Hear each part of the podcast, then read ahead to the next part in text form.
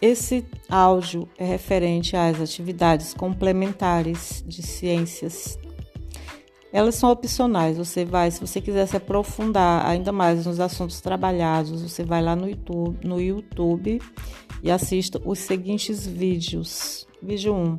As direções cardeais e os instrumentos de localização. Tem um link aí, você pode é, se você jogar o nome do vídeo lá no YouTube e ele não aparecer, você pode escrever o que está aí no link que vai aparecer, tá bom? O segundo vídeo é sobre o ciclo da água, que nós estamos no início da atividade. O ciclo da água para crianças. O que é o ciclo da água? Esses vídeos eles são bastante divertidos, inclusive eles são feitos com desenhos.